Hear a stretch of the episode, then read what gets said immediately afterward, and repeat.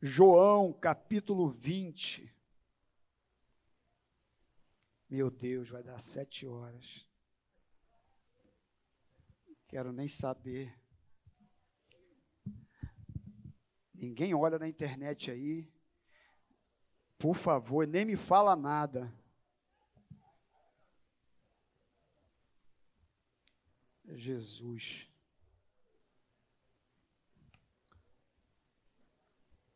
Abra só a Bíblia, hein? É só a Bíblia. Olha aí, irmão. João, abriu? Qual capítulo? E o versículo? Falei não? Vou falar agora. Versículo 30.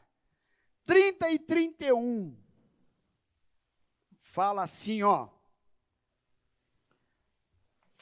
Na verdade, fez Jesus diante dos discípulos muitos outros sinais que não estão escritos neste livro. Estes, porém, foram registrados para que creais que Jesus é o Cristo, o Filho de Deus, e para que, crendo, tenhas vida em seu nome. Senhor Deus, muito obrigado por essa reunião, por esses irmãos que estão aqui por tua presença neste lugar, que em meio à adoração nós já fomos abençoados. E agora nós vamos compartilhar a tua palavra. E que teu espírito possa nos orientar. A tua unção esteja sobre nós. E que tu possa compartilhar de acordo com a necessidade da sua igreja e que tudo seja para a glória do seu nome. Amém. Meus irmãos, nós temos quatro evangelhos, não é isso? Mateus, Marcos, Lucas e João. A ordem cronológica não é essa. Mateus, Marcos, Lucas e João. A ordem cronológica, ou seja, a ordem que foram escritos. Primeiro evangelho foi o de Marcos, o segundo de Mateus terceiro de Lucas e o quarto foi João que escreveu. O livro de João é um livro fantástico. E ele enfatiza a salvação. João 3,16. Porque Deus amou o mundo de tal maneira que deu seu Filho unigênito para todo aquele que nele crê, não pereça, mas tenha a vida eterna. Se você ver João 17, versículo 3, diz assim: E a vida eterna é esta, que te conheçam a ti, o único Deus verdadeiro, a Jesus Cristo, a quem enviaste. 14, 6 diz assim: Respondeu-lhe Jesus: Eu sou o caminho, a verdade e a vida, ninguém vem ao Pai a não ser por mim. Então, João ele enfatiza a salvação. E João afirmou que seu propósito ao escrever o seu livro, ele queria, na verdade, era persuadir outras pessoas a crer que Jesus é o Cristo, o Filho de Deus, o Salvador. E João, então, aqui no versículo 31, que nós lemos no capítulo 20, volta para lá. João 20, no versículo 31, diz assim: Estes sinais, porém, foram registrados para quê? Para que creais que Jesus é o Cristo, o Filho de Deus, e que para crendo tenhas vida em meu nome, em seu nome. Ou seja, tenha vida eterna em seu nome. Que crendo em Jesus, tenha-se a vida eterna. Então a vida eterna se dá por meio da fé em quem? Me ajuda a pregar aí. Por meio de quem? De Cristo, de Jesus Cristo. A salvação é só por meio dele, não há outro caminho. Não tem outra alternativa. O caminho é Jesus. E quando a gente olha para o livro de João, a gente olha para as cenas da vida de Jesus que João descreveu, como que elas são cuidadosamente escolhidas com essa intenção. cerca de 92% do conteúdo, do material contido no Evangelho de João, não se encontra em nenhum outro evangelho. E isso se deve provavelmente ao fato de que o público-alvo de João eram os membros da igreja, que já tinham entendimento sobre Jesus Cristo. Era incontestavelmente diferente do público-alvo de Mateus, Marcos, Lucas, Mateus, Marcos e Lucas, porque nós somos, como eu falei, são quatro evangelhos. E os três evangelhos, Mateus, Marcos e Lucas, são conhecidos como sinóticos. O que, que é livros sinóticos? Os livros sinóticos são aqueles que têm a mesma visão, o mesmo ângulo de enxergar. Então, Mateus, Marcos e Lucas, eles tinham essa. É, é até repete-se muitas passagens que está em Mateus, em Marcos e Lucas. O, o, Evangelho de João, ele era sinótico, ele era totalmente diferente. Não é isso, Cris? Me ajuda aí, professor de português. Então, era totalmente diferente dos outros três. Então, 92% que, do, do conteúdo que está em João não, não tem em Mateus, Marcos e Lucas. Então, meus irmãos, o Evangelho de João, ele é um, um livro muito doutrinário. Ele fala, por exemplo, sobre Jesus como Filho de Deus, ele fala sobre a expiação de Cristo, sobre a vida eterna, sobre o Espírito Santo, ele fala sobre a necessidade de nascer de novo, a importância do amor ao próximo, de acreditar em Jesus como Salvador, como eu disse. Mas como eu li aqui no versículo 30 e 31, ele diz aqui que Jesus tinha realizado alguns sinais. Diz assim no versículo 30, olha só de novo. Na verdade, fez Jesus diante dos discípulos muitos outros sinais. Olha que interessante. Inclusive, é, Carla, o tema dessa mensagem é os sete sinais do livro de João. Os sete sinais do livro de João. Porque ele diz aqui que Jesus, diante dos discípulos, ele fez muitos outros sinais do que aquele ou aqueles que ele colocou no seu livro. E ele diz então que o que ele descreveu, ele diz como sinal.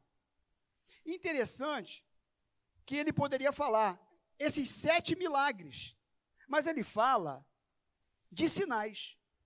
Aí você pode parar para pensar, como eu parei para pensar, por que, que ele falou de sinal e não falou de milagre? Porque todo milagre. Não, não é todo milagre. Todo sinal é um milagre. É ou não é? Todo sinal é um milagre. Acompanha comigo aí, Estevam. Todo sinal é um milagre. Mas nem todo milagre é um sinal. Olha aí. Porque o que, que é sinal na visão de João? Sinal é a presença de Deus naquela maravilha, no milagre. E há muitos milagres que Deus não está presente. Sabia disso? que vai acontecer milagres e acontecem milagres que Deus não está no negócio? Hã? Você vai ficar meio confuso agora, mas como assim? Porque o diabo, ele engana. A Bíblia mesmo diz isso. Que há sinais, ou aliás, há, há milagres que confundiria os eleitos de Deus, aqueles que creem em Jesus. Tem coisas que você vê acontecer que você pensa que foi Deus e não foi Deus. Deus não está no negócio. E isso é algo que a gente fica até, algumas pessoas ficam sem entender muito bem. Você já ouviu algum relato de milagre? Você fala assim, mas como pode esse milagre? Há milagres que acontecem que só por um curto espaço de tempo apenas para ludibriar a pessoa e para confundi-la. E logo na frente ela ganha uma rasteira. Porque o diabo trabalha também dessa forma. E ele confunde muitas vezes. Agora, quando João fala de sinais, não, os sinais não tem como confundir. A presença de Deus no milagre, ela é real, ela é verdadeira. Então, repetindo, todo sinal é um milagre, mas nem todo milagre é um sinal. Tem milagre que Deus não está presente. E aqui João diz aqui no versículo 30 o seguinte: Jesus fez diante dos discípulos muitos outros sinais que não estão escritos neste livro. Não deu para me escrever tudo. Mas esses que eu registrei, eles foram registrados para que creais que Jesus é o Cristo, o Filho de Deus. O que foi registrado aqui é para que vocês creiam que Jesus, ele veio para salvar o homem, que ele é o Cristo, que ele foi enviado pelo Pai, que ele foi enviado por Deus. Então, quando você lê esses sinais aqui no livro de João, é para que você creia que Jesus Cristo, ele veio para te salvar. E vamos falar desses sinais rapidinho? Vamos. O primeiro sinal, são sete, vai ser rápido. Até onze e meia a gente acaba. Não levanta ninguém, fica aí. Agora tu chegou, agora tu vai ficar comigo até o fim. O primeiro sinal, capítulo 2 de João. Está tudo no livro de João, os sete. Capítulo 2. Fala sobre o quê? As bodas em Caná da Galileia. Você conhece isso? Você conhece esse texto? Quando Jesus, ele chega num casamento em Caná da Galileia, e a mãe de Jesus está no casamento, Jesus também está presente. E Jesus então é convidado com seus discípulos. Convidar Jesus para a festa é complicado, porque ele sempre chega logo com 12, né? Já chegava logo com 12 discípulos. Já chegava logo com a galera, né? É, ele só andava assim. Então chegou no casamento já com 12 discípulos. E diz então que Jesus chega naquele casamento e você sabe muito bem que a história nos diz que o, que o vinho acabou. Imagina a situação difícil. E a mãe de Jesus então se aproxima dele e diz: Olha, o vinho acabou, como que dizendo, resolva esse problema aí. Porque a mãe de Jesus sabia quem era ele. A mãe de Jesus conhecia quem ele era. Só que até então Jesus ainda não tinha se manifestado, realizando nenhum sinal. E Jesus até diz para a mãe dele: Ó, você é, não é o meu, não é a hora que, é, é, exata, não é o momento oportuno. Tu não sabe a hora certa. Alguns até acham que ele foi um pouquinho grosseiro, mas não. O que Jesus está dizendo para ela é o seguinte: você, como humana que você é, tu não sabe as coisas de Deus. Tu não sabe a hora certa de eu me manifestar para que os sinais comecem através da minha vida. Mas fato é que a mãe Jesus chega para aqueles aquelas pessoas da festa e fala assim: olha, fazei tudo o que ele vos disser. Tudo que ele disser para vocês, vocês façam. Como que dizendo, olha, eu não posso resolver o problema de vocês. O vinho acabou, mas eu não tenho como resolver essa questão. Faça o que ele falar para vocês, porque ele pode resolver. E aí então foram até Jesus. E diz o texto que Jesus, ele pede para que eles enchessem seis talhas de pedra. E diz então que essas talhas de pedras, elas tinham duas ou três metretas. Isso é uma unidade de medida que dava mais ou menos 120 litros cada talha daquela. E essas talhas eram talhas para purificação. Essas talhas ficavam na porta das casas porque quando a pessoa chegava, ela se lavava com aquela água. Ela lavava os pés, lavava as mãos, dava uma geralzinha, porque eles achavam que esse ato purificava eles dos pecados. Era algo religioso. Era algo que eles faziam automaticamente, achando que pelo fato de lavar as mãos, de se lavar com aquela água, eles ficavam livres da sua culpa, dos seus pecados. E diz então que Jesus ele diz para aquelas pessoas ali, para aqueles homens, ele chama os servos e diz: encha essas talhas de água. Interessante que Jesus poderia pegar as mesmas vasilhas que ficaram vazias quando o vinho acabou. Mas não, ele pede para encher aquelas talhas de água. Tudo que Jesus faz tem um propósito. Amém? Tudo. Até você estar aqui nessa noite tem um propósito. Eu creio nisso. Então prepara o teu coração para você entender o que Jesus quer falar com você nessa simples mensagem. Porque quando ele fala para aquelas pessoas, pega essas talhas e enche de água, e aí então, aqueles homens diz que as talhas estão vazias. Como a religião é vazia. Os homens às vezes colocam a fé em tão, coisas tão pequenas, né?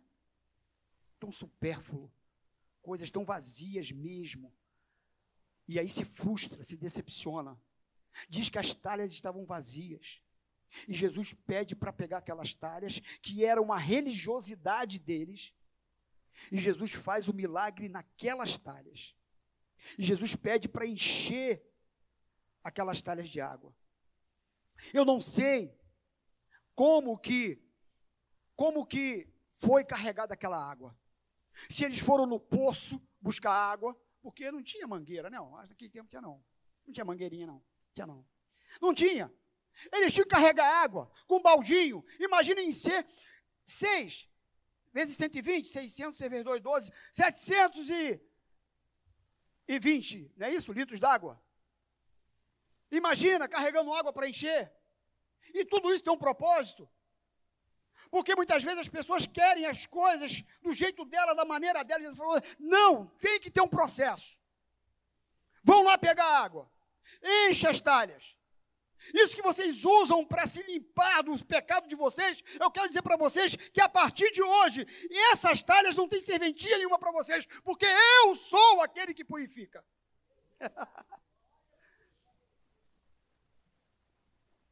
eu sou aquele que posso trazer para vocês o perdão do pecado, aquele que justifica, aquele que restaura vocês estão botando fé nessa água de limpezinha aí, de purificação? Pega essas talhas e enche de vinho, enche de água e leva lá para o mestre-sala. E quando levou, era o melhor vinho. Sabe o que, que eu entendo? Que Jesus, quando entra na minha vida, sempre melhora. Ele conserta o que precisa ser consertado. Ele coloca em ordem aquilo que está em desordem. Eu fico chateado quando eu vejo alguém evangelizar alguém. Já viu alguém falando assim? Já. Eu sei que já, porque eu já. Olha, se aceitou Jesus, se preparem. Agora é uma luta. Agora é um problema. Agora, ó, é luta atrás. Agora tu vai ver como é que é agora. Tu já ouviu alguém falar isso? Já? Eu fico chateado com esse negócio. Porque Jesus, quando entra na minha vida, melhora. Não piora nunca. Se meu casamento está ruim, ele fica melhor. Se minha vida financeira está ruim, melhora. Se as minhas relações humanas estão ruins, melhora. Quando ele chega, melhora. Nunca pior. Luta vai ter para todo mundo sempre.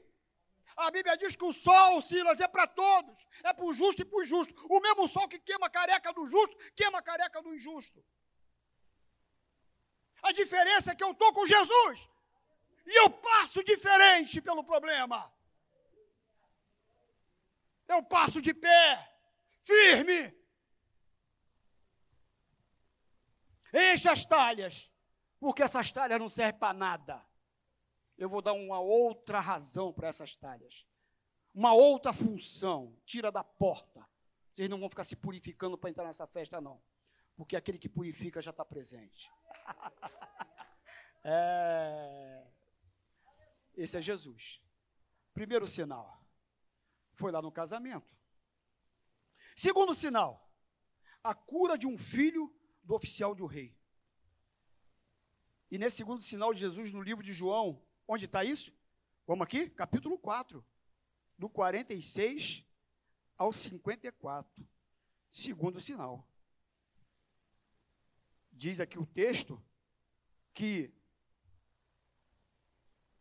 dirigiu-se de novo a Caná da Galileia, lá onde ele fez o milagre. Diz que um oficial do rei, o filho estava doente em Cafarnaum. Quando ele ouviu dizer que Jesus viera da Judéia para Galileia, foi ter com ele e rogou para ele que descesse para curar seu filho que estava à morte. Então Jesus lhe disse: Se porventura não vide sinais e prodígios, de modo nenhum crereis. Olha aí o sinal aí, você vai crer se você vê o sinal. Rogou-lhe o oficial: Senhor, desce antes que meu filho morra. Jesus disse para ele: Vai, teu filho vive. O homem creu na palavra de Jesus e partiu. Já ele descia, quando seus servos vieram ao encontro, anunciando-lhe que seu filho vivia. Então indagou deles, a que hora seu filho se tira melhor? Aí informaram, ontem, na hora sétima, a febre o deixou. Com isso, reconheceu o pai. E foi aquela hora precisa, a hora que Jesus disse para ele, teu filho vive. Creu, e ele e toda a sua casa. Aleluia! E aí, meus irmãos, por isso que na nossa igreja nós não oramos por peça de roupa, por retrato, fotografia. Não sei nem o que é mais o que eu falo. Retrato parece que eu sou velho, né? Mas não sou. O que que fala? Retrato. Alguém fala mais retrato? Hã? A gente não ora por roupa. A gente não ora por carro. A gente não ora por foto do filho. Por que, que a gente não ora? Porque o meu Deus é um Deus de perto, mas é um Deus de longe. Eu não preciso ungir, orar pela roupa. Basta uma palavra de. Basta orar aqui. Senhor, toca agora lá no, no filho da irmã. Toca lá nos. Toca agora, Senhor. Ele alcança lá. Não precisa é a roupa, que quando ele vestia aquela roupa, aí vira religiosidade. Eles querem nem lavar mais a roupa, porque oraram pela roupa. Aquele copo d'água em cima da televisão, Regina. Vou orar. Acabou a oração, agora vão tomar um copo d'água. A água agora foi ungida. Copo d'água em cima de televisão. Você tem algum lugar na Bíblia que fala disso? De copo d'água em cima da televisão para orar e você beber que a água vai fazer alguma coisa? O que resolve é a oração no nome de Jesus. É quando a gente pede no nome dele, quando a gente ora no nome dele, é no nome de Jesus que faz a diferença. João 23, 23 diz: Acaso sou Deus apenas de perto? Diz o Senhor e não também de longe.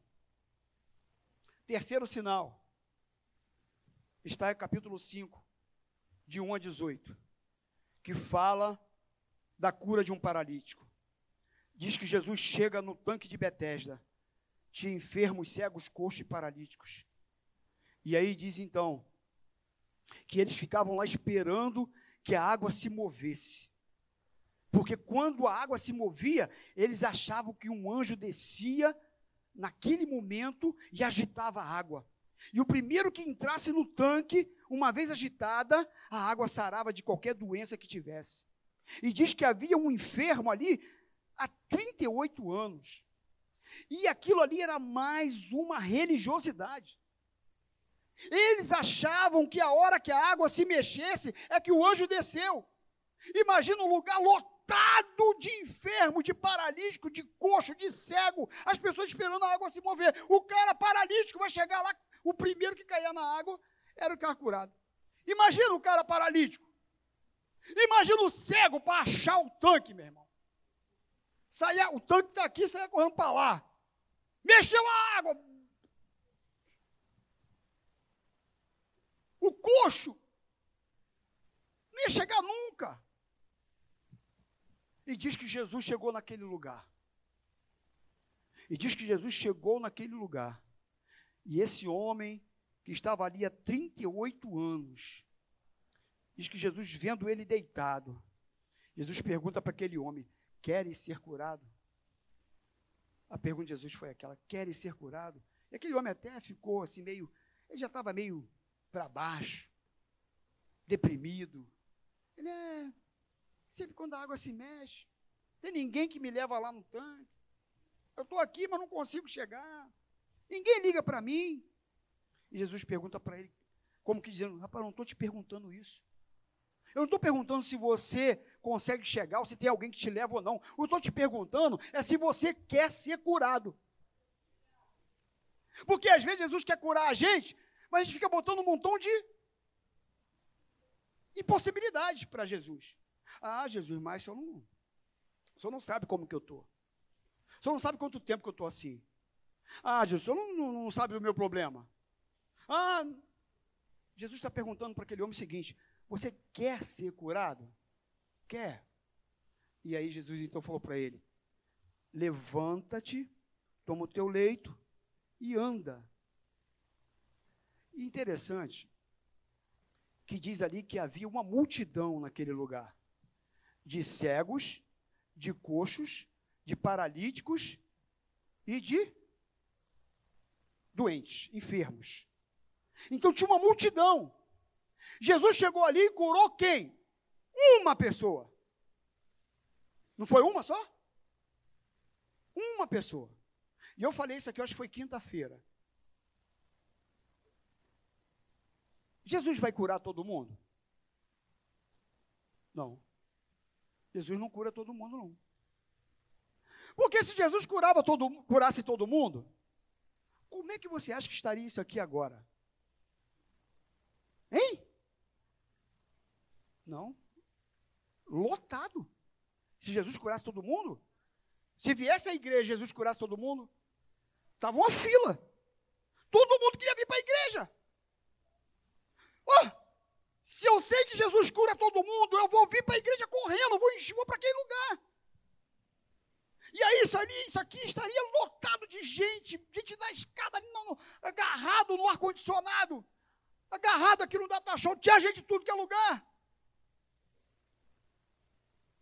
É. Mas como Jesus não cura todo mundo, como o crente morre também de bala perdida, morre de câncer, morre. A diferença é que você está aqui hoje não porque ele pode te curar ou não, não porque ele pode te dar um emprego, não. Você está aqui por aquilo que ele é, não por aquilo que ele pode fazer na tua vida. Porque o dia que eu buscar Jesus apenas por conta de milagre, o dia que ele não fizer o milagre, eu vou embora. O dia que ele não atender a minha oração, eu deixo de servir ele. Você sabe quantas coisas eu já pedi a Jesus que eu não recebi? Você sabe por quantas pessoas que eu já orei? E Jesus achou melhor levá-lo. É soberania. Deus sabe de todas as coisas. Jesus chega naquele lugar e cura um homem. É vontade soberana dele. Agora, ele pode te curar hoje? Pode. Ele pode te achar aqui hoje. Ele pode passar aqui hoje e ele está passando aqui, e ele pode te achar. Ele pode chegar para você e falar assim: Tu quer ser curado? Então levanta, pega o teu leito e anda. Interessante que Jesus nem tocou naquele homem, né? O último que eu falei foi qual milagre? Qual sinal? Não, não, o, o, sinal 2. O filho também não tocou, né? Não tocou.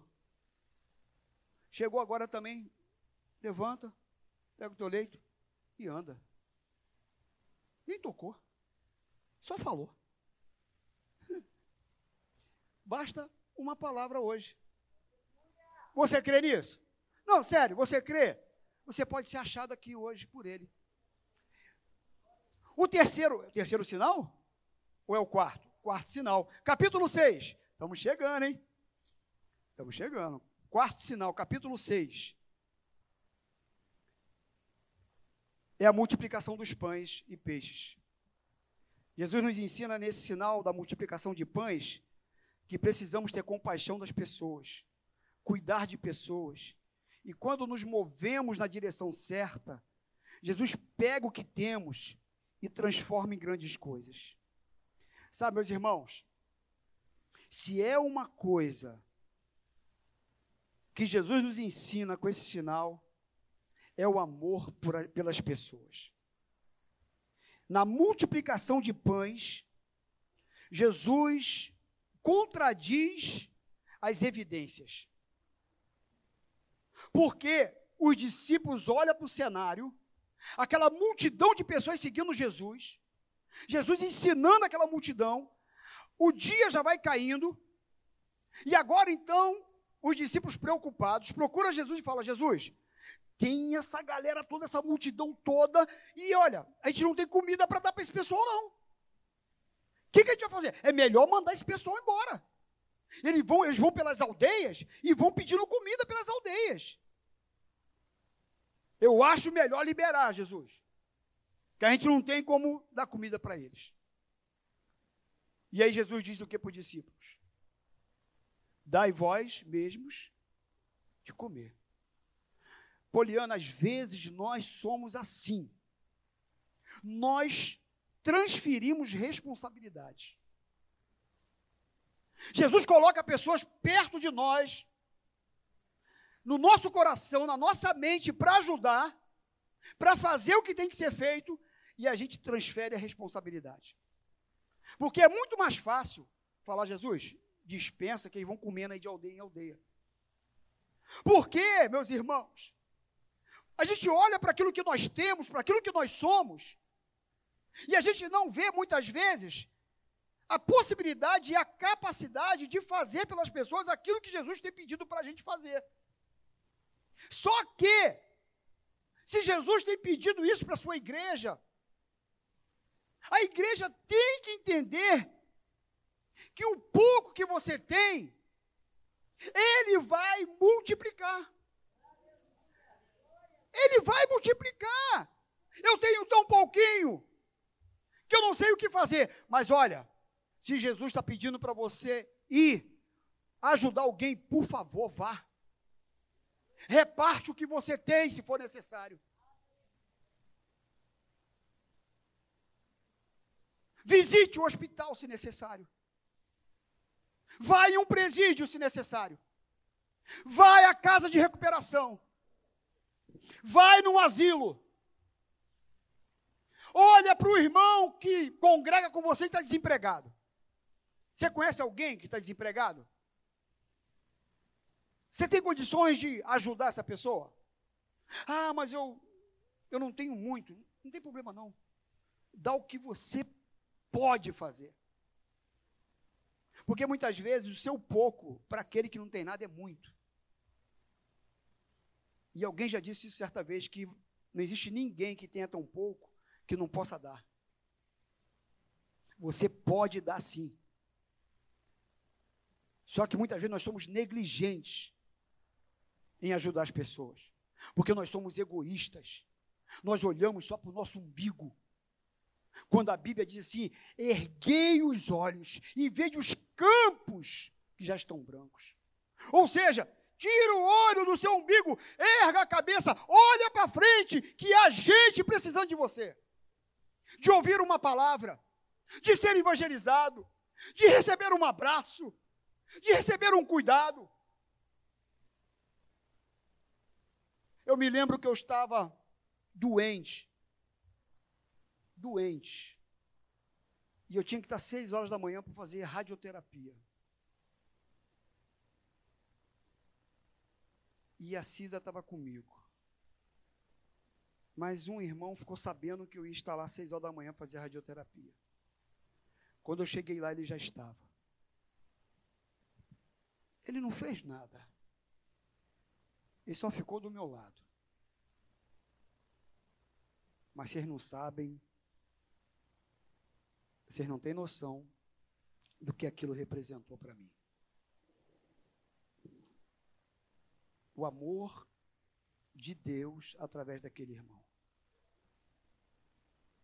É, Regina? É nessas horas, né, Regina? Difíceis da vida. Quando eu cheguei lá, ele estava lá. Eu falei, você está aqui fazendo algum tratamento? Vai, vai fazer alguma coisa? Ele, não, eu vim ficar contigo. Eu vim ficar do teu lado.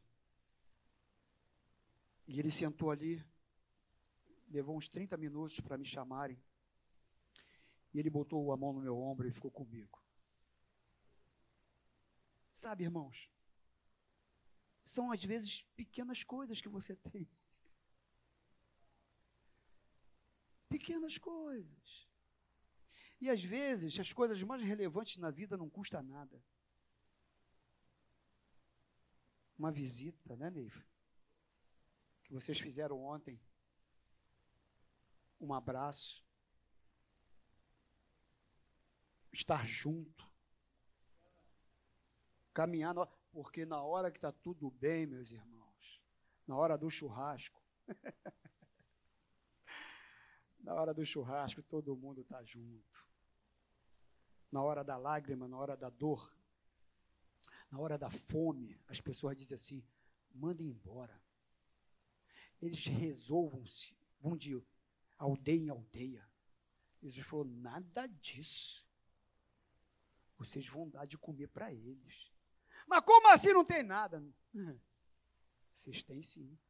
Cinco pães e dois peixinhos é o suficiente. É só isso que você tem? Eu vou fazer o milagre.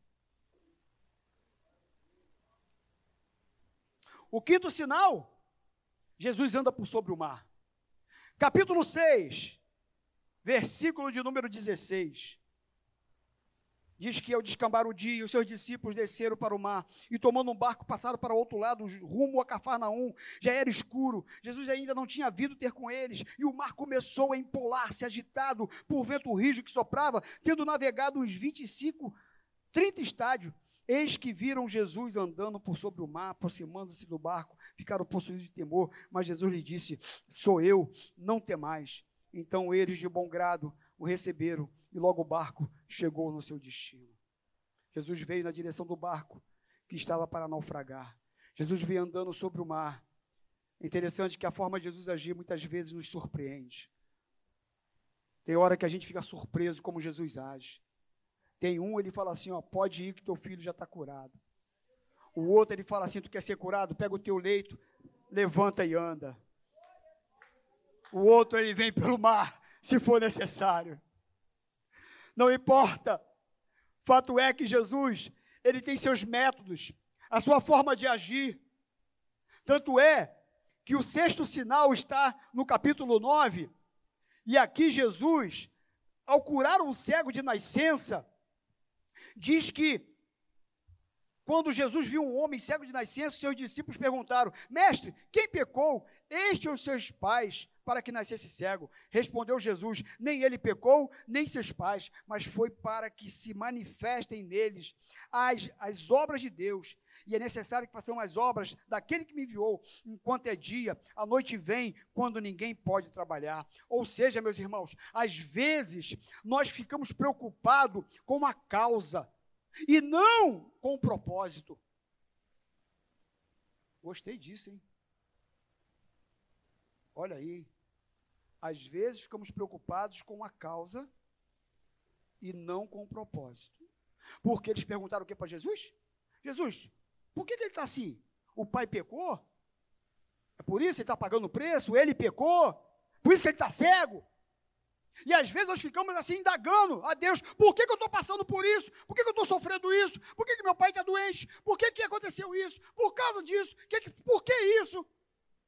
E muitas vezes gente não, não pergunta a Jesus qual é o propósito disso. E Jesus diz para eles: nem o Pai pecou e nem ele. Isso aconteceu para que se manifeste a glória de Deus. Às vezes acontecem algumas coisas, porque Deus quer manifestar a glória dele através do meu deserto, através do meu problema, através da minha adversidade. Ele tem um propósito para tudo. E através disso que está acontecendo na tua vida hoje, Deus vai manifestar a glória dele.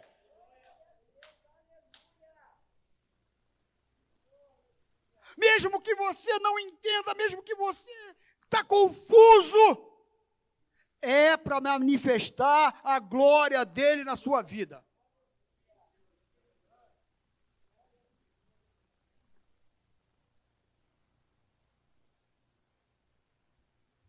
Deus não me ama. Eu sou discriminado. Jesus, nem ele pecou, nem os seus pais. Não é pecado. Tem coisas, meus irmãos, que acontecem nessa vida porque a gente está pecando, não. É claro que pecar tem consequência. Tem coisa que tu, tu, tu, tu procurou. Tu semeou, tu vai colher. Tu semeou abacate, não vai colher manga, não. É abacate. Agora tem coisas que não. Tem coisas que acontecem na nossa vida que não é porque eu pequei. Não. Deus tem um propósito, e eu não sei qual é, mas Deus tem um propósito. Porque a Bíblia diz que todas as coisas cooperam para o bem daqueles que amam a Deus. Daqueles que são chamados segundo o seu propósito. Então são todas as coisas. E com esse, sabe o que Jesus fez com esse cego? Diz que Jesus cuspiu na terra. Imagina a cena, meus irmãos. Jesus pegou a, a terra assim.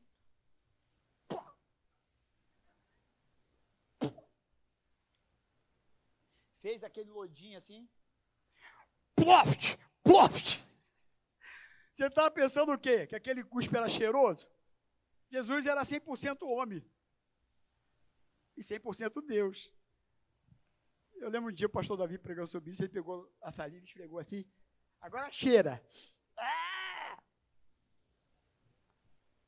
Imagina Jesus cuspindo no, no lodo, fazendo um lodo. E plá, plá, no olho do camarada. Então agora vai lá lavar o tanque de Siloé. Vai lá lavar o olho agora. Tu vê que loucura? O Jesus fala assim para o oficial: vai lá que o teu filho vive. Para o outro, Jesus chega e fala assim: levanta, toma o teu leito e anda. Para o outro, ele pega assim: ó, pega essas, essas talhas e enche de água. Aí para o outro, ele cospe na terra, plá, plá, e manda o cara lavar lá no tanque. E o cara chega lá para lavar o tanque e ele volta enxergando. Eu entendo que cada um é um processo. Com cada pessoa de um jeito. Não adianta você querer ter os testemunhos igual do outro, não vai ter, não. Com cada pessoa ele faz de uma forma, de uma maneira. Ele é Deus, ele é soberano, ele sabe o tempo certo para abençoar cada um. Ele sabe a forma certa de fazer com cada pessoa. Havia um propósito para ele mandar o camarada ir lá no tanque. O fato é é que o milagre aconteceu, o sinal aconteceu. Engraçado que o tanque de Siloé significa enviado. Vai lá, estou te enviando, vai lá. Vai lavar o olho lá para você voltar enxergando, meu filho. E diz que ele volta enxergando. E aquelas pessoas falaram assim: Ué, diz assim: Não é esse o que estava sentado pedindo esmola? Uns diziam, é ele, os outros, não, mas se parece com ele. Não, é ele mesmo. Porém, o próprio dizia, sou eu, ué. Sou eu mesmo, vocês estão, sou eu, aquele cego. E aí você, como que abriram os teus olhos? E respondeu ele, um homem chamado Jesus, ele fez um lodo, untou meus olhos e disse para mim lavar lá no tanque de Siloé. E aí então eu fui, lavei-me e estou vendo. Disseram-lhe, pois, onde está ele? Ele, nem sei. Estava cego, ele mandou lavar lá. Eu obedeci e fiquei curado. Tem hora que Jesus faz um negócio meio maluco. É um negócio meio doido. Porque poderia ter muitos, falei, é ruim, vai, vai botar essa lama no meu olho? e vai mandar eu lá tanque Siloé lavar? Não, não vou não. Mas eu quero dizer uma coisa para você. Mesmo que seja meio estranho que Jesus está te pedindo, obedece, meu filho. Faz o que ele está te pedindo. É, faz. Vai lá. Vai lá. Ele mandou você ir no tanque Siloé? Vai. Sétimo sinal. Capítulo 11. E é o último sinal. Fala sobre a ressurreição de Lázaro. Esse texto ele é fantástico. Ele traz muitos ensinamentos, mas eu não vou aprofundar no texto. Todos os textos, os sinais, nós não nos aprofundamos até por causa do tempo. Mas fato é que Lázaro é ressuscitado depois de quatro dias. Foi um sinal extraordinário. E aquilo era um propósito, João escrever esse sinal. Porque no versículo de número 45, diz assim: Muitos, pois, dentre os judeus que tinham vindo visitar Maria, vendo o que fizera Jesus, creram nele. Então, João, quando lá no último versículo do livro de João, aliás, do capítulo 20, ele diz que Jesus fez os sinais para que as pessoas pudessem crer nele. Quando Jesus ressuscita Lázaro e aquelas pessoas estavam ali, havia um propósito para que as pessoas crescem em Jesus. Versículo 25, disse-lhe Jesus: Eu sou a ressurreição e a vida. Quem crê em mim, ainda que morra, viverá. E todo que vive e crê em mim, não morrerá eternamente. Crê isso? Jesus estava falando para eles o seguinte: esse sinal que você está vendo, saiba de uma coisa: que Lázaro vai voltar a morrer. Eu o ressuscitei, mas ele vai morrer. Mas todo aquele que crê em mim, ainda que morra, viverá. E todo que vive e crê em mim não morrerá eternamente. A intenção de João, com esses sete sinais, é que aquelas pessoas que estavam perto de Jesus pudesse crer nele, saber quem era Jesus. Os sinais, como diz aqui no capítulo 20, no versículo de número 30 a 31. Na verdade, fez Jesus diante dos discípulos muitos outros sinais que não estão escritos neste livro.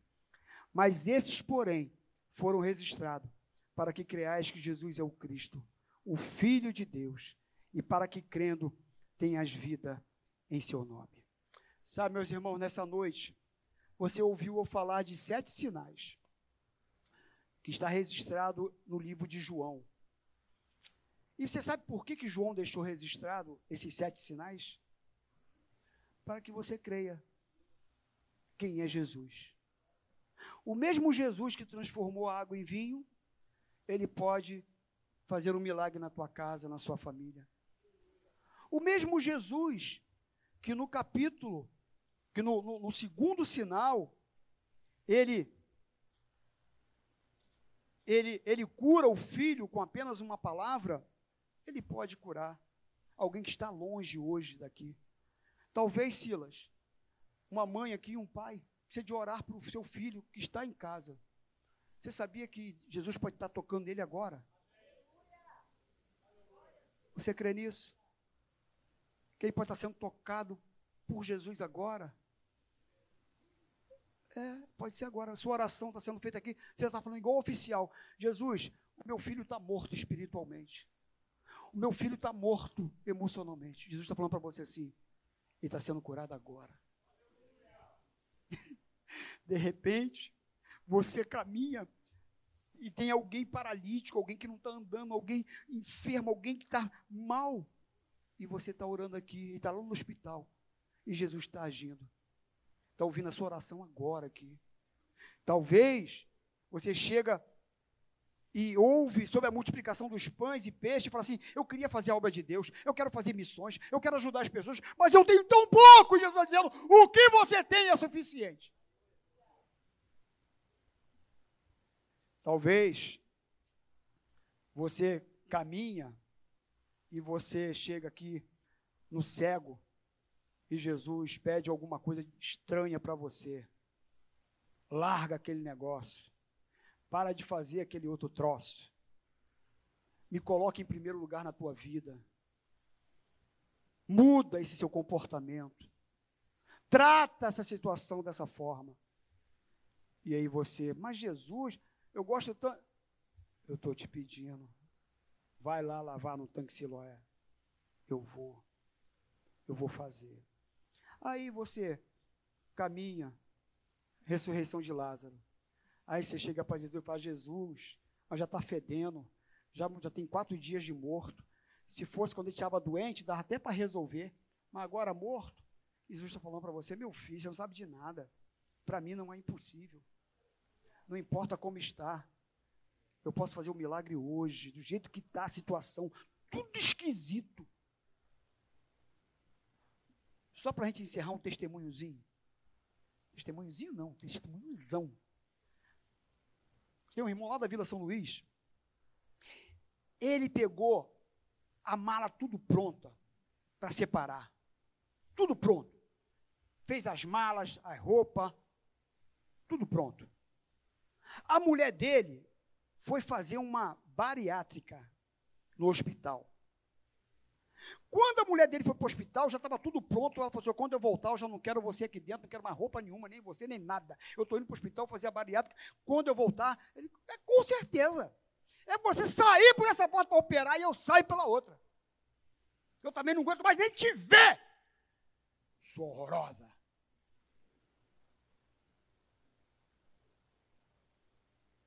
Sua anta. Como diz o pastor Cláudio Duarte, quando você casa, os bichinhos é pequeno, né? Minha pombinha, é, minha coelhinha. Aí os anos vão passando, os animais vão crescendo. Sua anta, sua. Pastor Cláudio Duarte, tá? Aí, vamos voltar aqui. Aí ele, sua anta! Ele é quando você sair para operar, eu vou embora na hora. Você não vai me achar mais aqui. E ela saiu para operar. Aí, Vânia, conhece o casal, né? Ainda bem que você está aqui para não deixar eu mentir sozinho.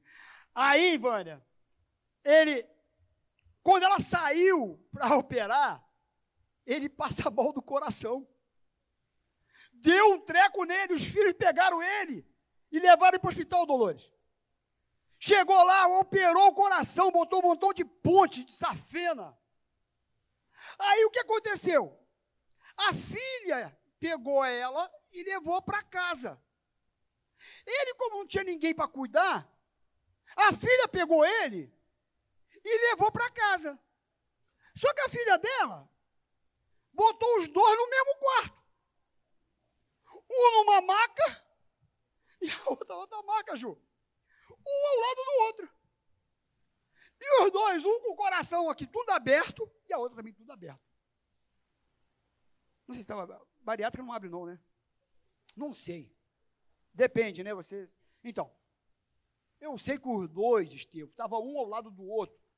Ai, ai, ai, ai, ai, ai, ai. Um dia, ai. Dois dias, ai. Três dias, como é que você está? Ai, estou melhor. E você? Ai, ruim meu coração. Ai, ai, ai, ai, a filha encostou mais a cama. Ai, ai, ai,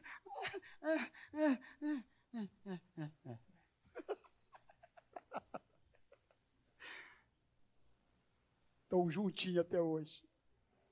Deus restaurou o casamento ali, naquele quarto, naquela situação. Eles voltaram, ficaram bons os dois.